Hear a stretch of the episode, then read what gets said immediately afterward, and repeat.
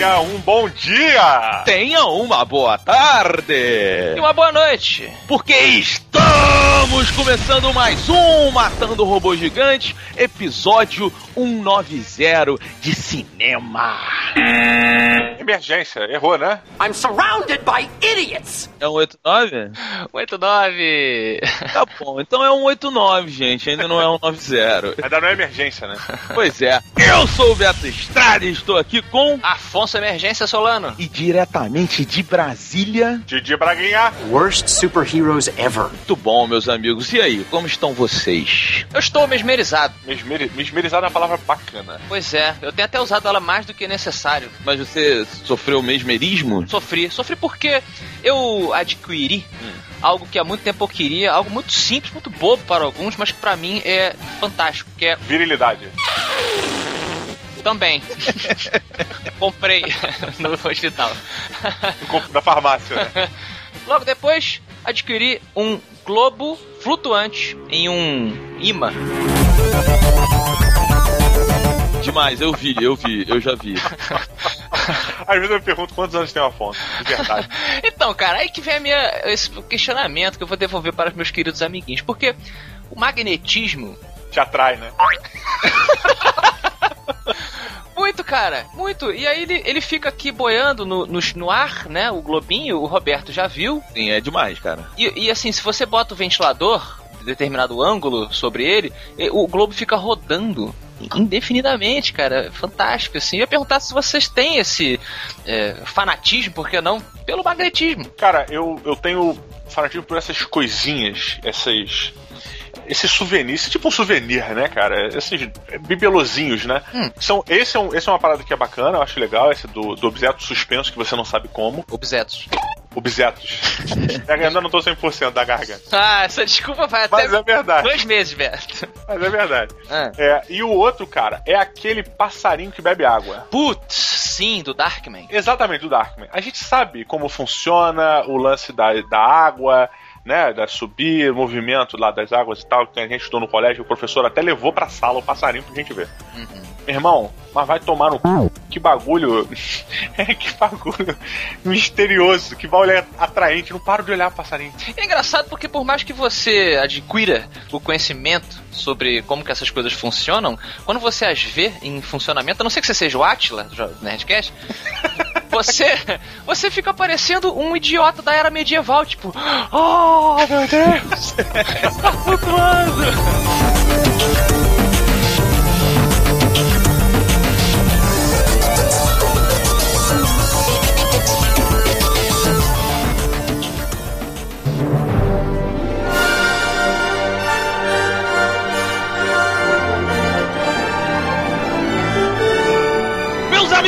no ano de 2013, uma das maiores empresas da história do cinema completa 90 anos de vida, rapaz. Caraca, cara. A Warner Bros.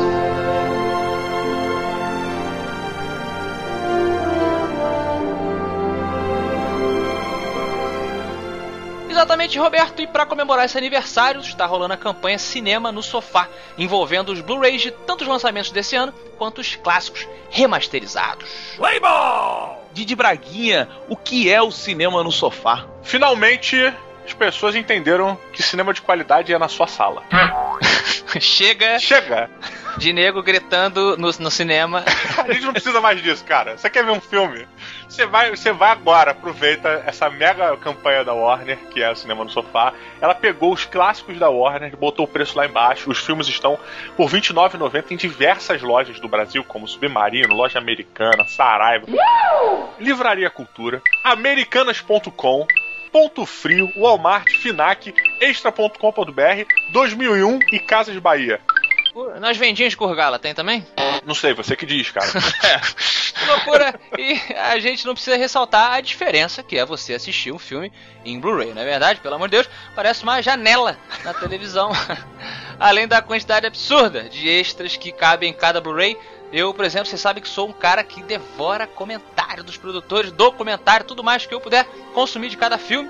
Então, hoje, cada um de nós vai escolher um dos filmes desse catálogo da campanha e comentar no programa de hoje o porquê dele ter tido um impacto na nossa live. Então vamos aproveitar aqui nosso amigo Afonso, que já está aqui ao meu lado, virtualmente. Afonso Solano, que filme você escolheu? Na verdade, eu escolhi foi a Pílula Vermelha. Olha aí. Olha! The Matrix foi responsável por muitas cabeças explodirem. Ah, só os anos 2000 só existiram porque Matrix. Pois é, cara. Ele chegou aí em 99 como um desses filmes, né, que a cada é tipo uma profecia, né? A cada 10 anos surge um filme divisor de águas, cara. E explodidor de cabeças. E The Matrix foi um filme que teve um impacto em todos todos que estão ouvindo. E, nossa, o que eu vi de amigos nossos, incluindo o querido Feijão. Nossa, ele foi o símbolo dessa era, cara. É mesmo. O Feijão, meus amigos ouvintes, ele era é um cara muito magro, muito atlético. Não é à toa que hoje ele é bailarino aí.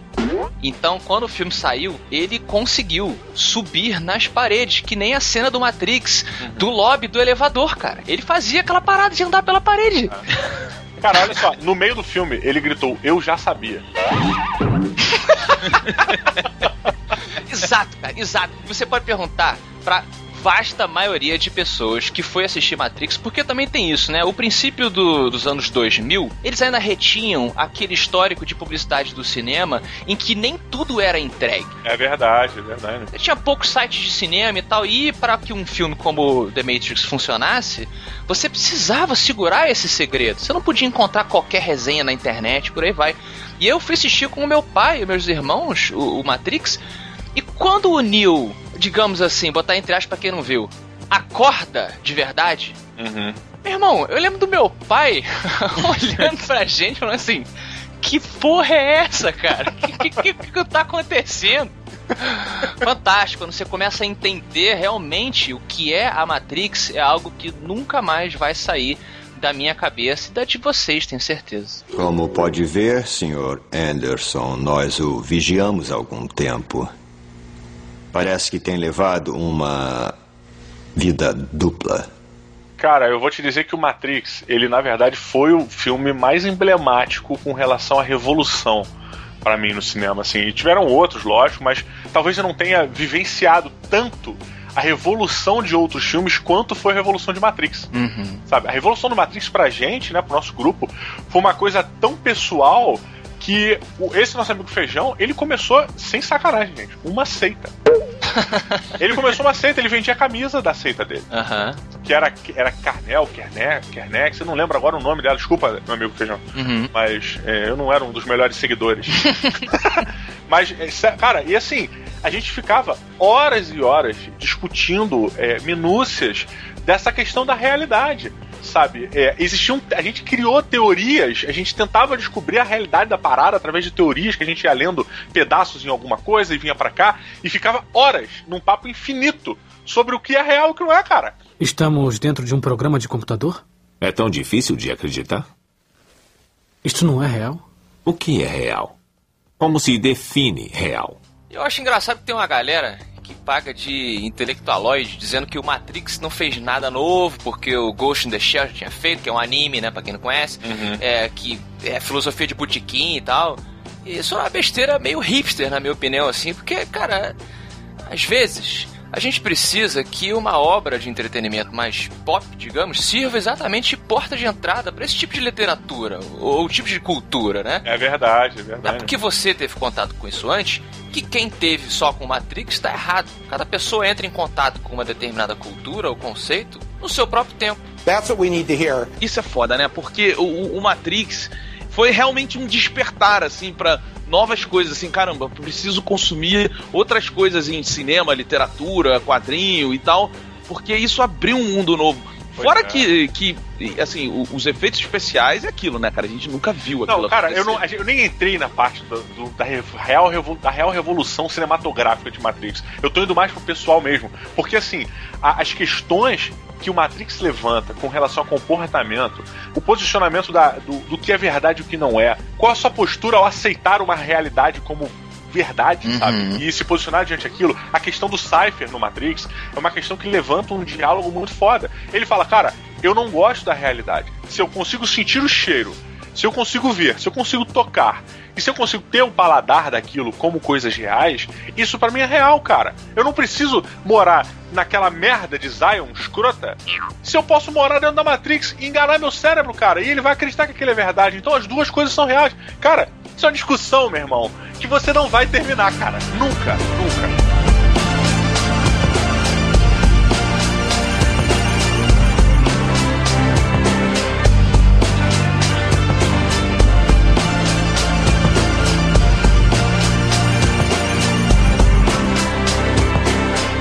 Resolvi comentar sobre o Matrix não só por causa dessa revolução cultural que ele gerou, mas também porque para a pessoa que gosta de filme, a pessoa que gosta de colecionar filmes informações sobre filmes, o Blu-ray desse filme é um item essencial na coleção porque você tem nele todo o background da produção que é aquilo que eu gosto assim em, em filme, literatura, quadrinho que seja. Você tem um mundo tão vasto, mas se você tentar apresentar esse mundo de primeira para a pessoa que está assistindo, você vai embaranar a cabeça dela. Então você tem que criar um mundo complexo, mas a história da frente, ela é relativamente simples. Então quando o Matrix acaba, e ele acaba de maneira fantástica, né? Que você bota, mais uma vez, o, o cérebro explode e fala: Meu Deus, o que, que vai acontecer daqui pra frente?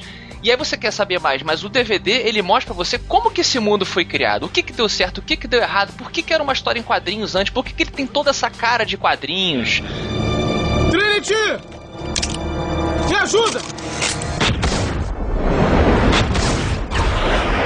E sem contar que o, o Matrix em Blu-ray ficou muito melhor. Holy Hollywood. Cara, fica. Pô, É animal. É, É, animal, animal. é, cara, é animal, cara. Eu vou te dizer que ele melhorou, cara. Ele melhorou o Ele é tão estilizado, ele é tão bem feito. Até hoje, ele tem mais de 10 anos, cara, Uhum. de que já foi feito.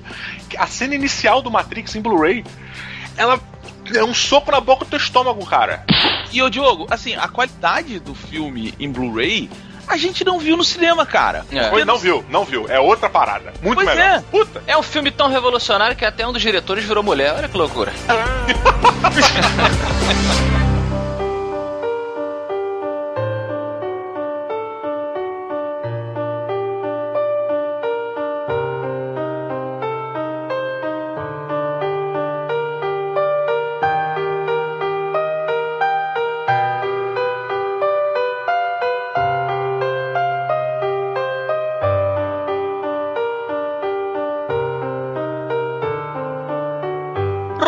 Duque Estrada, e você, meu querido amigo, nesse catálogo da Warner, que filme você traz como must have? Pois é, então, foi difícil escolher. Tipo, Mágico de Oz, Cidadão Kane, Doutor Givago, Vento Levou, mega clássicos, Nossa, como você é. tem coisas boas, novas, sabe? Tipo, Argo, Caça aos Gangsters, que o Diogo a gente falou um pouquinho já um tempo atrás e tal. Sociedade do Anel, você tem muita parada. É, é. Mas, mas assim, eu fui num filme que eu acho interessante porque muitas pessoas assumem que ele é bom, que ele é um clássico e tal, mas poucas pessoas que eu conheço, pelo menos, viram Hum. de verdade, sabe? Se lembram de qual é o, o- o conceito do filme, qual a importância dele, que é Laranja Mecânica, meu amigo Stanley Kubrick na veia. Olha aí. É um típico filme que não é mais feito hoje em dia. Até é, mas não sai. A- Cara, eu, eu discordo porque eu acho que o Laranja Mecânica, ele é o clube da luta dos anos 70. Ah, não é, cara. Não é, não, Não é, é. cara. A Laranja Mecânica é mais pesado que o, o Clube da Luta. certeza. Pô, eu, eu não acho, cara, Pô, porque cara, assim- aquela cena do estupro, cara. Pelo amor de Deus, cara. Exatamente, velho. Não, Só não, mas começa é por ela, ali, pelo amor de Deus. Então, é porque assim, o, o, o livro, né, que baseou o filme, ele virou a Bíblia Punk, né? Ele é o, o cerne de um movimento, assim, mega revolucionário e tal. Dos relojoeiros, né? Mas o, o livro é bem diferente, pra quem não sabe, é sobre um senhor que faz relógios. E um dia um menino pede pra ele fazer um relógio a partir de uma laranja. Isso é verdade, assim. E é estranho como é que eles. O Kubrick é um cara meio maluco, né? Ele resolveu fazer uma parada totalmente diferente e eu tô inventando essa porra toda, porque claramente não é verdade. É. Não, peraí, isso é mentira? É. Caralho, eu tô caralho, o Afonso é genial. O Afonso é foda, ele lê a porra toda, o caralho. Porra nenhuma, meu irmão. É porque assim, ó, a, a obra Laranja Mecânica, uma rápida sinopse pra quem não sabe, Sacanagem. num futuro pós-alternativo, você tem um cara que ele é de uma gangue e tal, e eles bebem molocô, que é, é uma droga, né, uma espécie de alucinógeno, e eles saem pela rua estuprando pessoas, matando gente, roubando, fazendo isso tudo. E aí ele, Mímico. Vestidos de mímico. É uma realidade alternativa nesse sentido e em vários sentidos, né? Porque eles têm todo um dialeto próprio, etc. Pois é, então, aí, aí é que é onde tá o lance da contracultura ali toda do livro. Porque, assim, geralmente essas as histórias, né? É o, o certo e o errado, o bem e o mal e tal. E assim como o Clube da Luta, por que eu comparei ao Laranja Mecânica, é mais sobre aquele negócio do, do, do Estado e o indivíduo, né? Como é que esses dois se relacionam? Como é que o, o ser humano se relaciona em sociedade e tal. E é mega pesado, cara. Isso que o jogo falou, essa cena do estupro, cara. Ele, ele vai fazer um estupro, a cena é mega violenta e o cara cantando Singing in the Rain. Sabe qual é? Porque quem faz o personagem principal, o Alex, é o Malcolm McDowell. Vocês lembram dele, né? Com certeza. Reviva, reviva a nossa mente, pra quem não lembra. Calígula, porra. O Calígula é muito antigo pra quem tá ouvindo que é mais novo. Ele é o psiquiatra do Michael Myers no novo Halloween, por exemplo. É, é, é porque é muito foda. Aí ele tava entrando num, num restaurante quando o filme saiu, porque o filme foi proibido em um monte de lugar e tal. E o Gene Kelly, que fez o Cantando na Chuva, saiu do restaurante, cara, por achar um absurdo aquela cena e tal. Mas é curioso porque a gente tá falando de uma cena de estupro e a pessoa que não viu o filme pode achar que é algo gratuito, né? Como algo que a Não. gente às vezes fala nesses filmes tipo o Albergue, que é o pornô tortura. E aqui não é, gente. O, a cena de estupro, ela não é uma coisa explícita, ela tem um porquê e todo esse caráter de crítica sociopolítica ali, o que, que o Estado faz com a pessoa e vice-versa, e a coisa da violência, tem um porquê, tá explicado. Essa cena é muito importante, entendeu? Sim, não, e, e uma coisa que a gente vê. Sim, não, sim, não. Beto é assim. Sim, não, não, sim. Sim, não. Uma coisa que eu acho bacana, assim, a primeira vez que eu vi o Laranja Mecânica, obviamente eu era muito novo, né? e fiquei mega, mega traumatizado. Até hoje o Laranja Mecânica, ele é um daqueles filmes que gera em você uma sensação real. Sim. Pra mim gerou uma sensação de desconforto e de meio que nojo, cara, sabe? De algumas coisas que depois meio que se inverte na hora do tratamento do Alex. Tipo, cara, até hoje eu vejo aquela cena dele com aqueles é, aqueles clipses nos olhos, Ai. vendo a parada.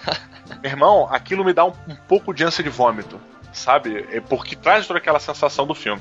Mas tirando esse lado tátil e sensorial, é, o, eu vi o Laranja Mecânica depois de eu ter visto The Warriors. Hum. E a sensação que eu tive era que aquela galera era uma gangue de.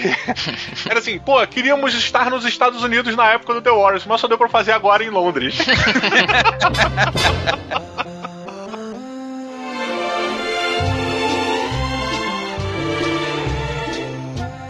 Didi Braguinha, agora é hora do seu filminho. Olha, cara, a gente combinou que só ia falar um. Hum. Mas eu vou, eu vou comentar sobre um, mas eu vou citar outros. Ih, olha aí. É, antes de eu escolher esse que eu vou falar, eu quase peguei o Dança com Lobos.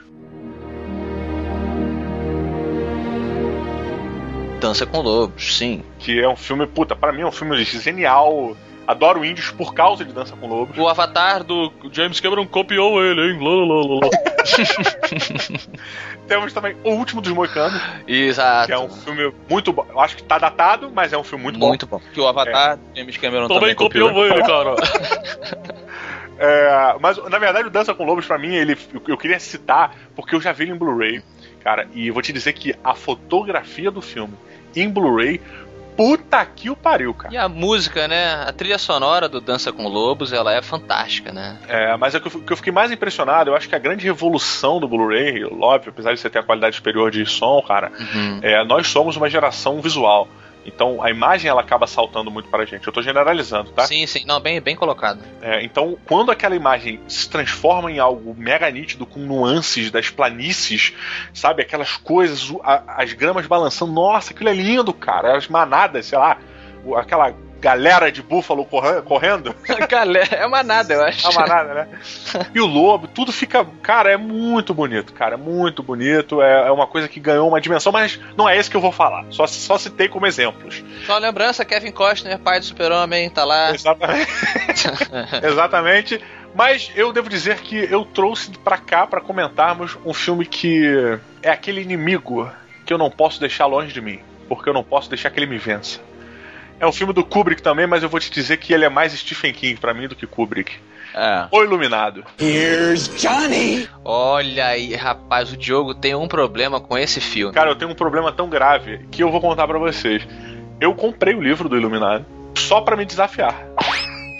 ele tá aqui na estante, ele fica na estante aqui não, porque eu boto ele no armário pra não dar merda. É. tá lá, cara. Eu nunca li e acho que eu nunca vou ler. Você pode fazer que nem o Joey dos Friends que botou no congelador quando ficou. Exatamente, cara. Mas ele botou porque ele tava lendo. Aham. Ele tava lendo e botou aquela porra lá, porra, não dá merda essa merda. Mas, tipo, o, o Iluminado, pra mim, cara, é- a gente já comentou algumas vezes, mas ele é um filme tão simbólico com relação ao terror, e ele é um filme que me fez hoje ter esse receio de ver filmes de terror, simplesmente por ele entrar num fato da família como o seu. O seu cerne de, de horror, o Exato. seu temor. Transformar. Exatamente, cara. Você transforma uma figura de segurança, que é o seu pai, ou a sua mãe, ou seu irmão, ou o que quer que seja. Seu cachorro. Seu cachorro também. Cujo, né? Cujo. O Stephen King fez um cujo também. Ah, é? É, tem um livro do Stephen King que é um cachorro que tá maluco. É só isso. E a mãe e um filho presos dentro de um carro, ficando com calor, e o garoto tá ficando desidratado e o cachorro tá com raiva. Puta, é um livro do cacete, cara. Do cacete. E aí temos aí Iluminado também, que o mestre faz de novo. Mas o, o que foi uma coisa que me deixou. Foi um dos primeiros filmes de terror que eu via. Eu vi logo depois de O Exorcista. Então eu saí de um conceito de terror demônio pra um conceito de terror super real, cara. Que é simplesmente um cara ficar maluco. E bicho, e olha que coisa mais bizarra. Alguns anos depois, dois anos depois de eu ter visto o, o Iluminado, cara, Seu pai ficou maluco de verdade. meu pai. Ele trabalhava numa fábrica de machado. Mas a minha mãe, ela trabalhava numa casa de apoio que atendia moradores de ruas que tinham AIDS, é, administrada por algumas entidades religiosas. Um desses religiosos, cara, certo momento durante um almoço, numa reunião que estava tendo com os membros do conselho lá e minha mãe estava participando, ficou maluco do nada, cara. Do nada o cara levantou, pegou uma muleta e começou a espancar a minha mãe. Meu Deus. Black, isso é uma história real, cara. Black, automaticamente, eu lembrei do, do Jack Nicholson. Cara, a minha mãe, ela começou a tacar a parada no cara. Tipo, mesa, cadeira, garfo, faca. O cara sai de perna nego voando em cima do cara e ninguém segurava o cara, cara. Bizarro. E Diogo, vou te falar, tu viu tudo em Blu-ray, hein, cara?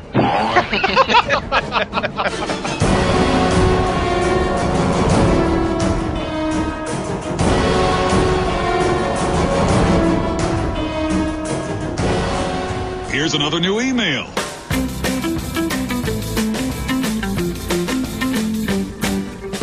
Didi Braguinha, cá estamos novamente. Os magos. Pois é, eu gosto quando. Eu não consigo mais falar cá estamos, que é, o- é, um- é uma coisa que eu uso sem pensar que eu tô soltando uma bola de fogo, tá ligado?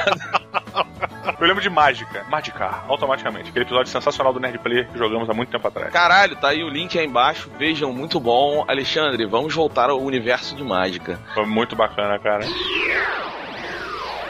Diogo Braga, meu amigo, olha só. O MRG estará em Brasília. Exatamente, na verdade, Afonso Solano está vindo para cá. Eu não sei quando ele chega, mas ele vai chegar em algum momento no final de semana para lançar o seu livro em Brasília. Olha que bacana. É verdade, e você estará com ele na livraria Saraiva do Shopping Pátio Brasil. É verdade, vai ter lá uma tarde de autógrafos. E se não me engano, começa a partir das 3 horas. Está aí no link da postagem. Entre lá e vai encontrar com a gente lá. Vai ter eu, vou estar lá. É, não sei se o Bruninho vai, porque o Bruninho tem mais o que fazer. Mas o Afonso com certeza vai estar. E quem puder aparecer, por favor, vá lá pra gente assinar o seu livrinho e bater um papo rápido. Tá bom, então é no dia 25 agora, nesse domingo agora, Diogo. Exatamente, domingo agora, depois de sexta, depois do sábado, é o dia. Pô, muito bom. Então você que está em Brasília, não perca Livraria Saraiva do Shopping Pátio Brasil. Que horas, jogo? Eu acho que é 3 horas. Tá, tá no link, no post. Tem o link aí. Entre no matandorobogigante.com. Clique no post que você vai ter acesso ao site do Afonso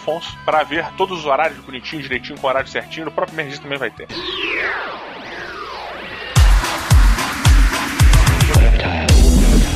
chegou um momento de eu agradecer a você, ao Afonso e a todos que estão ouvindo. Por quê? Porque olha só, Diogo, estou virando um empreendedor, rapaz. Olha aí, olha aí, Marco Gomes. Você vai se chamar Roberto.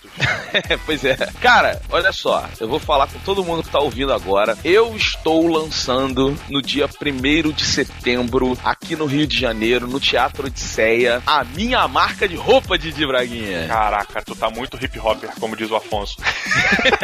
Pô, a gente tem que diversificar. Não, olha só, tô convidando todo mundo aí no dia 1 de setembro a conhecer lá as camisas que a gente vai lançar. Não vão ser só camisas, terão outros produtos. Também teremos camisa do MRG, Diogo Braga, teremos camisa oficial Dragões de Éter, camisa espadachim de carvão, camisa das fadas de Carolina Munhoz. Meu Deus, meu Deus, já abocanhando tudo. Pois é, Diogo, estamos aí entrando nesse negócio, as pessoas estão todas convidadas a conhecer, a participar e, por que não, a comprar. Olha aí, a festa de lançamento, que bacana. Roberto, então pelo que você tá falando, eu já posso chegar agora no site e comprar camisas da Dead Pixel? Não, não, não, não. Não pode, Diogo. Não pode. Você que tá ouvindo, você já curte a fanpage da Dead Pixel aqui embaixo, porque aos poucos a gente vai atualizando, mas no dia 1 de setembro é que a gente vai mostrar as camisas, é que a gente vai botar o site no ar, é que tudo vai começar a acontecer. Ah, então o dia primeiro é a inauguração mundial. Para quem quiser ir à festa de lançamento, eu quero que você diga o que, que vai ter nessa festa de lançamento que vai ser bacana pra galera ir curtir e prestigiar. Cara, a gente vai fazer uma mesa lá, vai ter o MRG com o Dracon, a Carolina Munhoz e mais um convidado que eu ainda tô vendo se vai ou não, então eu não vou, não vou falar antes. E a gente vai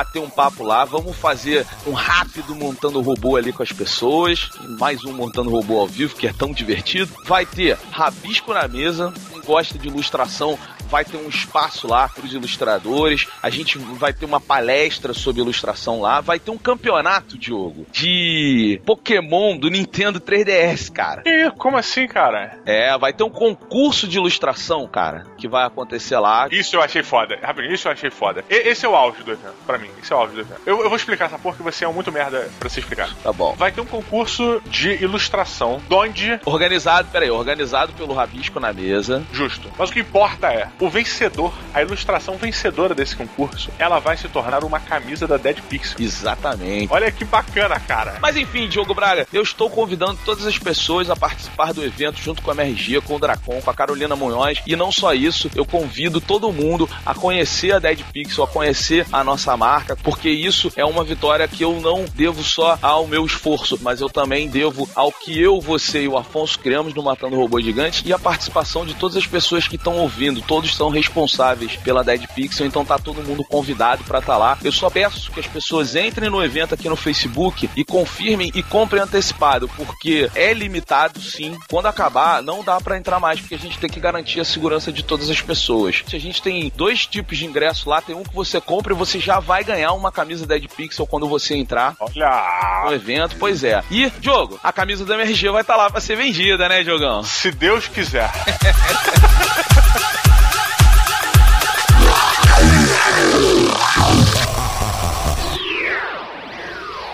Aproveitando essa onda de avisos, recados, se você ainda não entrou no YouTube para conferir, compartilhar e dar o like nos vídeos do MRG, você está perdendo, meu amigo. Porque o Matando o Robô Gigante já está no YouTube com seus vídeos semanais, entrando pontualmente às terças-feiras, meio-dia. Na hora do seu almoço, você sentar com o prato no computador. Diogo, e é demais, cara. Eu me diverti muito vendo, cara. Eu fiquei com aquele medinho inicial assim, sabe? Tipo, pô, será que vai ficar legal, não sei o que e tal. Mas, cara, ficou muito bom. Pô, entra lá, assina nosso canal lá no YouTube, cara, e curte o Matando o Robô Gigante Show, que ele tá feito com muito carinho, né? Tá feito com muito carinho e realmente, sendo honesto, precisamos da ajuda de vocês para que esse projeto se perpetue, se desenvolva e cresça e que a gente consiga realmente é, trazer material e conteúdo novo para o Matando Robôs Gigantes Show!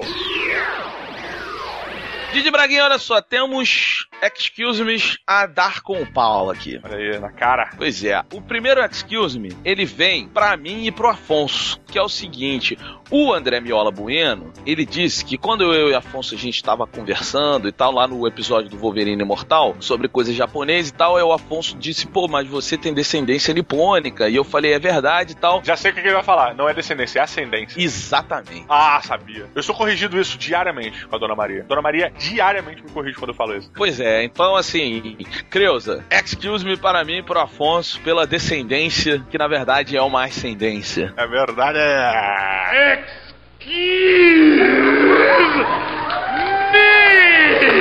Didi Braguinha, o segundo Excuse Me, que é pra você, o Matheus Santos, ele falou Tô nervoso. uma hora no episódio lá, você citou, deixa isso pra lá, vem pra cá, o que é que tem, como diria o Gabriel Pensador. Só que Diogo Braga, Isso não é, isso não é, isso não é pensador. Deixa isso pra lá, vem pra cá, o que, que tem? Eu não tô fazendo. Isso é Jair Rodrigues, cara. Mas o grande lance é que o Gabriel Pensador usou isso numa das músicas dele. não interessa. Não te exime do Excuse Me. Não, olha só, peraí, peraí. Não, não, não, não, não, não. Creuza, Creuza, vai abaixando o Diogo e vai subindo o Excuse. Rapidinho, eu preciso de, um, de uma licença.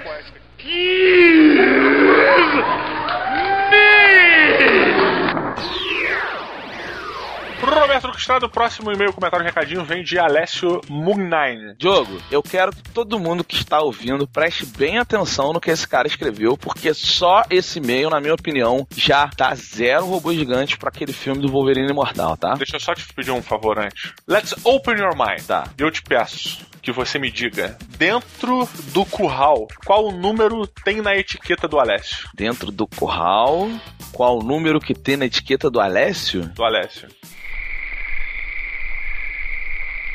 Já sei, é um 9. É o- Porque ele é o Moonine. É, moleque. Tu tá bem, tu tá um cara tá criativo. Ele disse o seguinte: salve. Ah, não, não vou ler. É, não dá pra ler. Não vou compartilhar das máquinas. Ele botou um binário aqui, um código binário gigante. 01001101. Tipo, não vou ler. Ué, traduz, traduz pra gente o que, Eu que não significa. sei o que que é isso. Eu não sou uma máquina, cara. I'm sorry. Tá bom. Significa salve, matadores de organismos sintéticos. Ah, ele fez o cabeçalho em, em- em binário. Exato. Ele, ele é um robô, olha aí. Isso é um enigma que quando a gente tá lidando com máquinas não funciona, né? Isso fica óbvio pra elas. Então, se você tentou esconder sua informação com código binário, fail.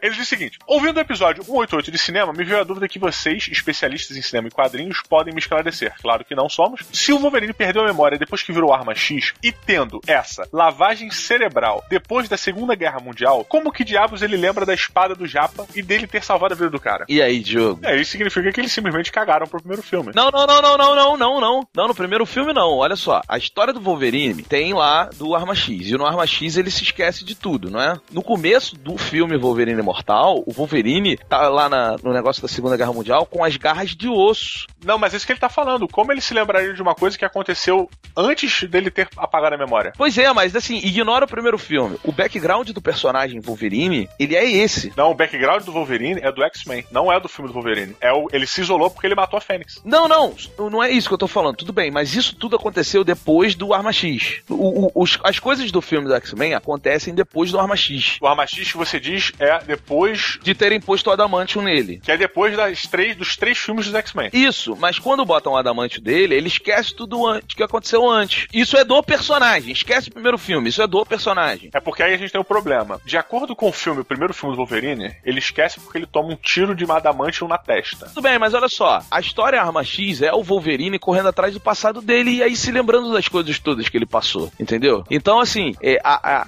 a própria história Arma X Ah, você tá falando quadrinhos. é. Ah, tá, tá. Eu tô me prendendo só o filme, desculpa. É que no, é que no filme do Wolverine, o Arma X é o Deadpool, né? O Arma X é o. É, não, é ele, né? Mas vira, vira bagunça, né? Eu não entendo mais, cara. Porque realmente não, não se pode ver o Wolverine Imortal como uma sequência daquela merda que veio antes. Porque não é. É, eu vi o Wolverine Imortal como uma sequência do X-Men 3. Mas ele é uma sequência do X-Men 3, tanto que uma cena pós-crédito deixa bem claro isso. Ele, esse Wolverine não é o Wolverine do filme Wolverine X-Men Origins. Ele é o Wolverine da trilogia do X-Men do Brian Singer. É dali que você tem que fazer a conexão pra esse filme. Agora, o filme continua sendo uma merda, na minha opinião, né? É, mas é uma merda mesmo.